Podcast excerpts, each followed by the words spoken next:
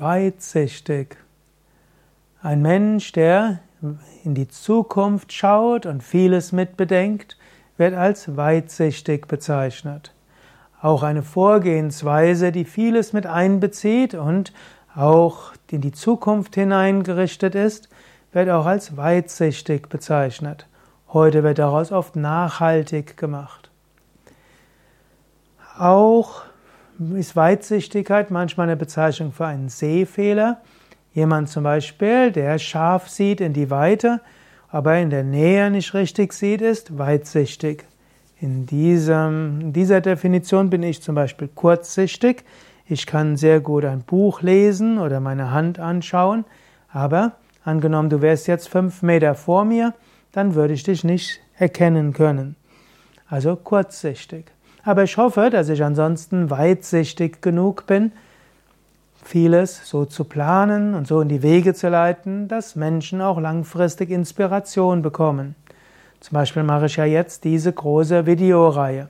Es sind inzwischen über 20.000 Vorträge, Yogastunden, Meditationsanleitungen, Einzelübungen, Mantras und so weiter. Und das mache ich mit einer gewissen Weitsichtigkeit, weil ich irgendwo sehe, Yoga Vidya, die Gemeinschaft, die ich gegründet habe, wächst immer weiter.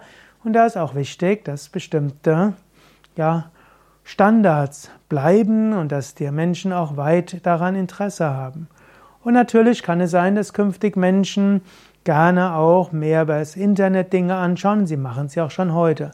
Letztlich, als ich im Jahr 2007 und 2008 mit Internetvideos begonnen hatte, war das schon weitsichtig. Damals gab es nur wenige, die sich das angeschaut haben.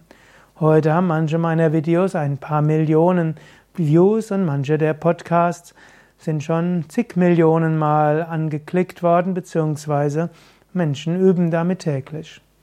So versuche ich auch ansonsten weitsichtig zu sein, obgleich Ganz weitsichtig geht auch nicht. Der Mensch hat seine Grenzen. Auch du selbst kannst mal überlegen, für was von dem, was du jetzt machst, hat in fünf bis zehn Jahren noch Bedeutung?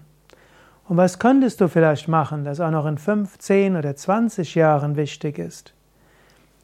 Was tust du für dich selbst, was in fünf bis zwanzig Jahren nochmal wichtig ist?